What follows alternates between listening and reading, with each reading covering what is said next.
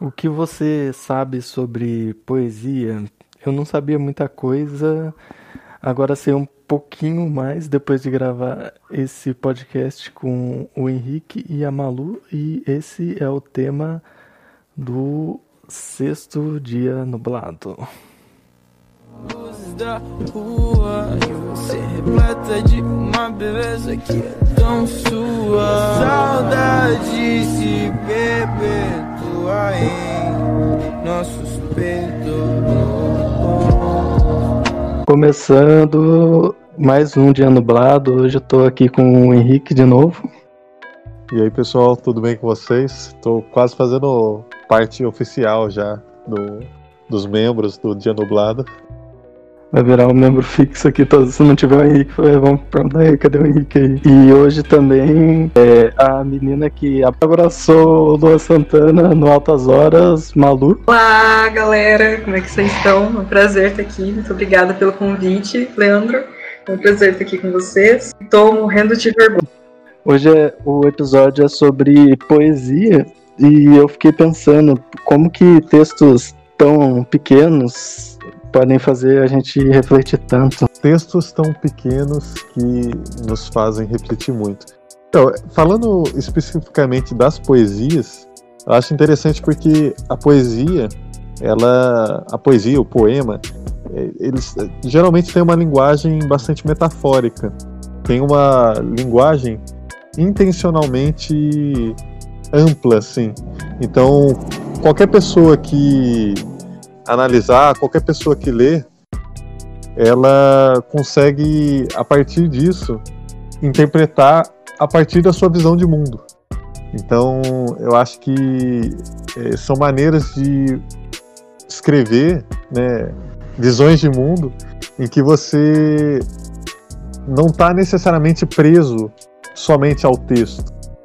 Então, aquele texto é como se fosse é, algo assim que você usa para enxergar novas realidades ou é, não sei, é mais ou menos isso. É porque se for analisar a linguagem poética, o, o esse estilo de, de escrita é um dos estilos de escrita mais antigos que existe. Então você pega na Grécia arcaica, lá tinha os mitos, os mitos eles eram transmitidos através da linguagem poética, né, os poemas épicos. Então, acho que esses pequenos fragmentos, essas, é, esses textos curtos que transmitem muita coisa, não é só pelo texto em si, mas pela pessoa que lê também, que consegue relacionar é, esse fragmento com a vida dela. Eu concordo muito com o que o Henrique disse. É, quando a gente vai analisar qualquer tipo de texto, a gente desconsidera o contexto, a relação é, entre o autor e o leitor e a obra. A gente não está contemplando essa obra de forma inteira, né, de forma completa. Então, é, analisar essa, essa questão da, da recepção que, essa, que esse poema, no caso, né, tem com a gente, é o que vai de fato significar muito nesse sentido de textos curtos que, que refletem tanto pra gente. Mas textos curtos, é, depende muito, né? Não são todas as poesias que são curtas. O que que entende por curto? O fato de ser escrito em versos? Duas linhas, duas linhas. Ah, mas não... Ah, sei. A maioria das poesias são bem grandes. Sim. É, é porque não Tá, aí é uma distinção interessante que a gente pode começar a fazer. E eu não sou a pessoa mais indicada para fazer essa distinção, mas tem diferença entre poema e poesia, né? A poesia, até anotei aqui, mas ela estaria mais ligado com a arte de criar imagens, de sugerir emoções, de utilizar alguma linguagem para combinar significados. Isso. Enquanto que o poema ele é como se fosse a poesia em versos. Então é uma materialização em texto da poesia. Então a gente pode encontrar poesia, por exemplo, em um filme, em um quadro, em uma música? Fiquei na dúvida. Isso que eu fiquei na dúvida. Porque o, o rap, a sigla rap significa ritmo e poesia. Então todos os raps têm uma poesia? Todos os raps têm uma poesia? Ou não, necessariamente? Então, depende dessa relação que o receptor vai ter com esse rap. Né? É, a, a, a, gente pode entender poesia como manifestação artística, enquanto o poema ele é a manifestação literária dessa arte. Então, a, então não precisa um, um ser, ser humano. Não, um ser humano é uma poesia. A pessoa que você ama pode ser uma poesia. Um pôr do sol é uma poesia. Depende da maneira como você se relaciona com aquilo que você está se relacionando. Né? E é interessante porque a minha relação com a poesia e com os poemas é bastante recente. Eu comecei a ler, comecei a me interessar mais ou menos a partir de 2018, porque um amigo meu me sugeriu. Porque antes eu pensava em poema, pensava em poesia, eu imaginava, sei lá, pessoas apaixonadas, pensava é, em pessoas felizes, assim. Eu tinha um preconceito, um estereótipo criado na minha mente em relação a esse gênero literário. Só que depois, quando eu fui conhecer mais a fundo, eu percebi que a, a poesia e o, os poemas eles estão muito mais presentes no nosso cotidiano do que a gente pode imaginar. Como a música, por exemplo. Você pega, eu gosto de Racionais, por exemplo. Eu vou ler a letra ali do é, Vida Louca Parte 2. Ali, se você parar para analisar aquela letra da, da, música, é um poema. Um poema belíssimo, uhum. por sinal. Então acho que a maioria das pessoas tem esse preconceito. Você pergunta para ela: "Ah, você gosta? Você se relaciona com poemas?" Ela provavelmente vai te responder que não, mas ela muitas vezes se relaciona e não sabe. Então, o, o, poema, a poesia não é só Fernando Pessoa, Carlos Drummond de Andrade, esses gigantes da, da história do, do, do, pensamento, mas é também um Racionais, é também uma música aí que você está ouvindo que tem uma, uma linguagem poética é, ali que você às vezes não, não tem ciência disso. Que faz sentido para a realidade da pessoa, né? É, talvez o Carlos Drummond não dialogue tanto com a, com a galera contemporânea de agora, que não tenha tido um, um, estudo aprofundado no, no, Drummond, mas que escutam racionais e, e, se identifica com aquilo. A identificação também faz parte da, da, da arte da poesia, né? Do, do, que ela se propõe a trazer para o ser humano, que é essa, essa mescla, essa mistura de sensações, né? Então, Sim. parte disso também. E às vezes o poema pode ser extremamente pessimista também. Não é só alegria, não é só beleza. Tem muito poema que demonstra essa parte essencial da vida humana, que é a tristeza, que é o luto, a, a melancolia. Eu acho que o poema, a poesia é tão fascinante porque justamente vem atender essa necessidade que o ser humano tem desde que o mundo é mundo de expressar o que ele sente. E justamente como a Malu falou, então é essa questão da sua realidade, da realidade em que você está comungando. Então, o Drummond, o Fernando Pessoa, eles têm muitas vezes poemas bem regionalizados, falando ah, sobre é, navegações lá no caso do Fernando Pessoa, falando sobre é, Minas Gerais, o interior ali pro Drummond. Mas apesar disso, de eles possuírem essas poesias, esses poemas regionalizados, às vezes eles conseguem trazer algumas reflexões que são quase atemporais, que Sim. conseguem ainda hoje em dia falar com o nosso cotidiano, porque eles estão falando sobre sentimentos, sobre coisas é, universais mesmo. Então você pega, por exemplo, o Drummond falando sobre os ombros que suportam o mundo. Ah, quando você consegue captar o sentido do texto e saber do que ele está refletindo, você pensa, nossa, realmente são coisas que a gente experimenta, que a gente vive. Cara, eu vou te falar que eu tenho um ranço do Drummond Quem me ouvir aqui falar e, souber do, do, do, meu curso vai me achar uma grande herede, né? Mas, nossa, tem um poema dele que ele fala assim: Carlos, não se mate, ou Carlos, sossegue, alguma dessas desses termos iniciais. Amor é isto que você está vendo. Hoje beija, amanhã não beija, depois de amanhã é segunda e ninguém sabe o que vai ser. Pô, para aí. Como assim? Como assim você pega o sentimento maior do universo, logo para mim uma romântica impravável, resume a uma palavrinha com quatro letras e fala: "O amor é isto". Ah, amigo, vamos sentar, vamos, vamos discutir. Deixa eu te dar uns três tapas na cara para ver se você aprende.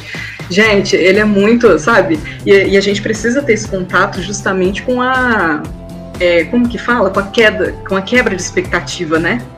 Que eu não fui acostumada a ter e agora quando eu me deparo com esse vivenciando essa experiência, né? Esse poema escrito há muitos e muitos anos atrás, como faz sentido?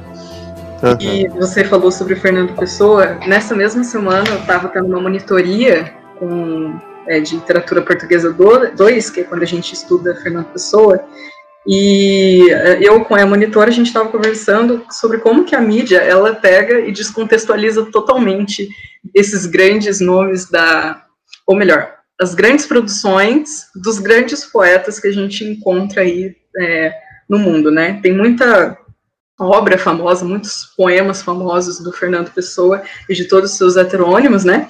Que a galera pega e coloca em frase de, de camiseta, de caneca, de. Clarice de... Lispector. Nossa, a sim, a Clarice não tem nem o que dizer, né? Mano, a galera sim. compartilha isso pra, como frase motivacional tal, e, e daí você pega só aquele, aquela primeira estrofe, realmente faz muito sentido. Nossa, é uma, são os versos mais felizes do mundo, quando na verdade o poema inteiro é tipo assim: eu quero me matar, me tira daqui agora, tá ligado? Isso é muito complicado. Mas é interessante que na filosofia, os filósofos lá da escola de Frankfurt eles elaboraram um conceito para expressar justamente isso que você está falando, que é a indústria cultural. Que a indústria cultural pega esses elementos é, da cultura erudita, da cultura assim complexa, e o que, que ela faz? Ela reduz como se fosse um produto para se comercializar. Então vamos pegar o Beethoven, por exemplo. Beethoven ele tem é, sinfonias que às vezes tem uma hora e vinte de duração, 45 minutos. E aí, o que, que essa indústria cultural faz? Pega um, pega um, trecho de cinco minutos ali e vende como se fosse a música como um todo. Só para a pessoa ela ter a sensação de que ela é inteligente, ter a sensação de que ela é culta, quando na verdade ela está consumindo um fragmento descontextualizado daquela obra. E como você falou, né? Acho que com a poesia acontece o, o mesmo. Mas os, os caras falando do, dos caras na quarentena que, que, que colocam uma. uma é, é um fundo cheio de livro para falar que é inteligente, falar tipo, oh, olha ah, quantos livros eu tenho. quantos dele a pessoa leu, tá ligado? Ah, olha aqui minha biblioteca na minha casa. Ah, biblioteca. Sim. É uma ostentação de inte intelectualidade, né?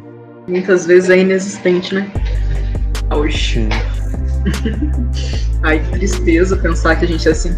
Mas por mais que seja, né, um produto descontextualizado, não deixa de significar alguma coisa, não deixa de, de transmitir, de construir ali um, um sentimento, né? Mesma forma com, com os versos, mas perde o sentido original se é que existe um sentido original pelos quais essas obras são escritas e são pensadas, né? É, então, eu vejo que tem dois pontos aí. Um é o texto objetivo, que ele tem ali uma parte que você não pode tirar dele, que é o contexto em que ele foi escrito e tal. Mas, apesar disso, tem uma parte no texto que é própria da interpretação que você faz, que é você colocando as suas vivências, você colocando a, a sua pessoalidade ali em cima. Então, muitas vezes quando a gente vai analisar, tipo um poema, às vezes ele assume um sentido para mim muito diferente do que o autor tinha na, na, na, percepção dele ou na mente dele. Um exemplo que eu acho que a gente pode trazer é daquele No Meio do Caminho, do Drummond mesmo. E é uhum. engraçado que esse poema ele é de uma simplicidade que chega a ser um tapa na cara. O poema inteiro ele fica falando: no meio do caminho tinha uma pedra, na pedra, é, é, no meio do caminho tinha uma pedra, tinha uma tinha pedra, uma no, meio do caminho, e fica repetindo isso, sei lá, incontáveis vezes. Você fala, esse cara tá zoando com a minha cara. Qualquer um, qualquer idiota consegue fazer um, um poema assim.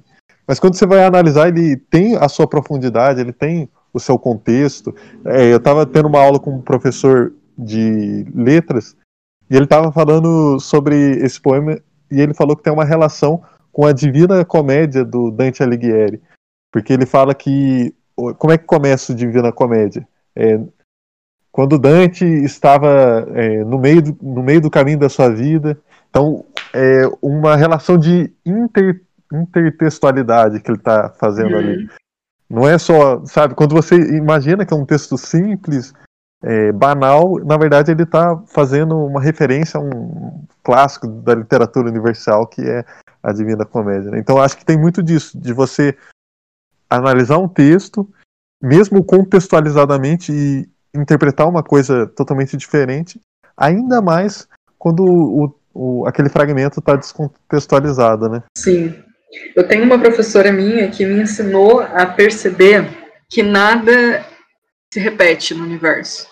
Cada vez que a gente olha para alguma coisa, essa coisa ela vai se transformar e a gente vai necessariamente olhar para ela de, uma, de um modo diferente, a gente vai enxergar coisas diferentes, sentir coisas diferentes. O mesmo acontece em contextos literários, né? Então, a maneira como você se relaciona, como você interpreta, como você dialoga com, com as obras, vai mudar cada vez que você olhar para ela, né? De Sim. cada vez que você ter contato com ela, isso é muito interessante. E seria uma artista, mas isso daí aconteceu comigo com o Pequeno Príncipe. Eu li hum. ele acho que umas quatro vezes já, em anos diferentes. E toda vez eu tomo, eu tenho uma interpretação diferente daquele texto, porque as minhas vivências se alteraram. Eu acho que esse que é o legal, né, de você reler algumas obras uhum. em contextos diferentes da sua vida. Acho que você Sim. consegue é, ter outras interpretações em cima daquilo. Até mesmo sobre você, né?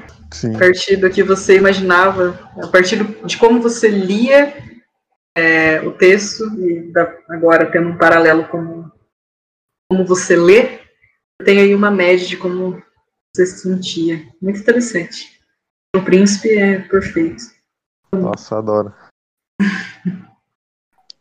Ele tem poesia, né? Ele é uma poesia. Ele tem poesia, ele não tem poema. É, não tem poema. Outro, outro livro, ele estava dizendo agora sobre é, a simplicidade da, do caminho tinha uma pedra, e o Pequeno Príncipe eu acho ele muito simples, o texto, a linguagem. E, nossa, é muito profundo. Cada vez que você olha, você sente coisas diferentes, você viaja e quando você vê, você já está absorto em pensamentos. Eu acho que se encaixa no, no que o Leandro estava falando, né, sobre textos curtos que dizem muita coisa. Acho que o, o Pequeno Sim. Príncipe ele tem, tem disso também. Mas acho que é próprio da linguagem poética mesmo. Porque uhum. é, você falou, é, existem muitos poemas que são longos. Porém, existem aqueles que são pequenos e ainda assim conseguem transmitir, né, às vezes, mais do que uma obra Muito de mais. 1.500 páginas. Eu acho que um, um dos motivos para que isso aconteça é a linguagem metafórica que a, o, o, as poesias em geral têm. Ou seja, são simbolismos, são palavras que podem ter mais de um sentido.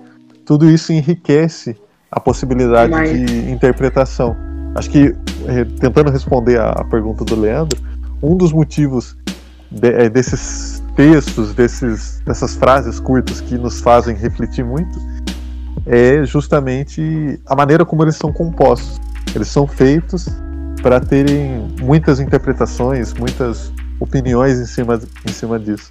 Mas o pessoal usou esse negócio da, da palavra ter mais dois sentidos às vezes, porque tipo, fica amar é, daí amar é, daí fica tipo fazendo, tipo, dá um espaço, daí muda o significado e tal. Sim, Aquele- sim. Às vezes pode virar piada, né? sei. É. É Mas eu acho que nem tanto assim, literalmente, mas às, às vezes algumas composições podem não ser. é, algumas palavras né, podem não ser literalmente de duplo sentido, mas é, é escrito de uma maneira em que admitem-se muitas interpretações. Tipo, Sim, aquela é frase. significativo. É, exatamente. A mesma questão do, do, do- no meio do caminho. Eu posso interpretar aquilo como, sei lá, uma brincadeira, um poema de humor.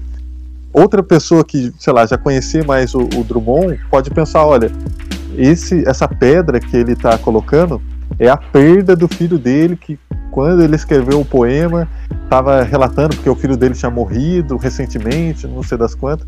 Então, não é um duplo sentido só no sentido da palavra poder significar mais de, de alguma coisa, mas do contexto, do, do- do- na verdade, do texto, né, como um todo.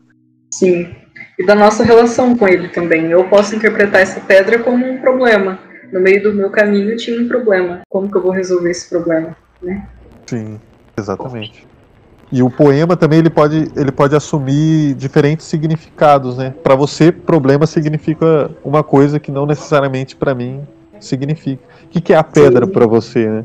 Sim, que é a pedra. Leandro é craque. Brincadeira, Leandro. Pedra de ouro. Daí não é problema. Pra mim não é problema. Mas eu acho que. Eu acho que por hoje é só. Eu, vamos fazer a parte 2. Vai sair daqui a algum tempo. Com, vocês vão voltar aqui. Eba! Opa, demorou. ansiosa já. Então, vocês querem passar algum recado?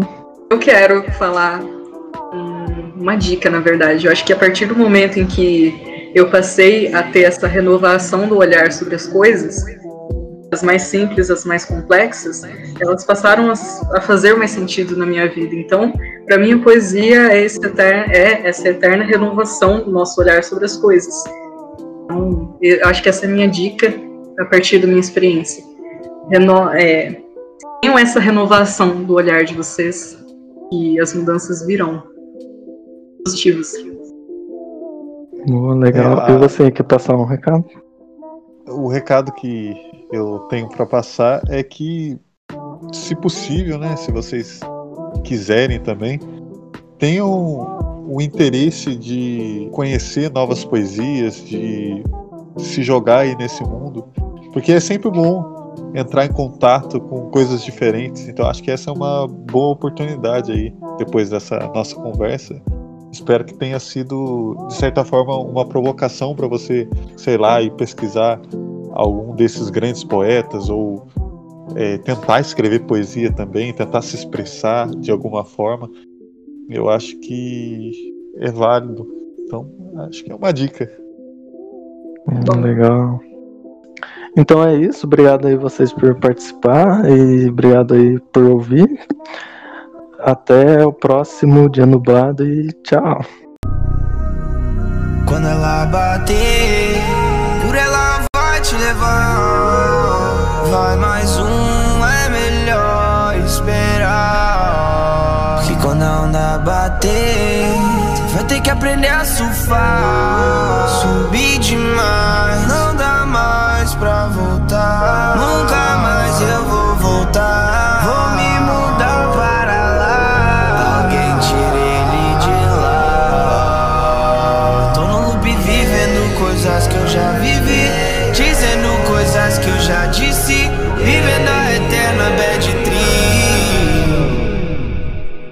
Dizendo que o tu é o demônio.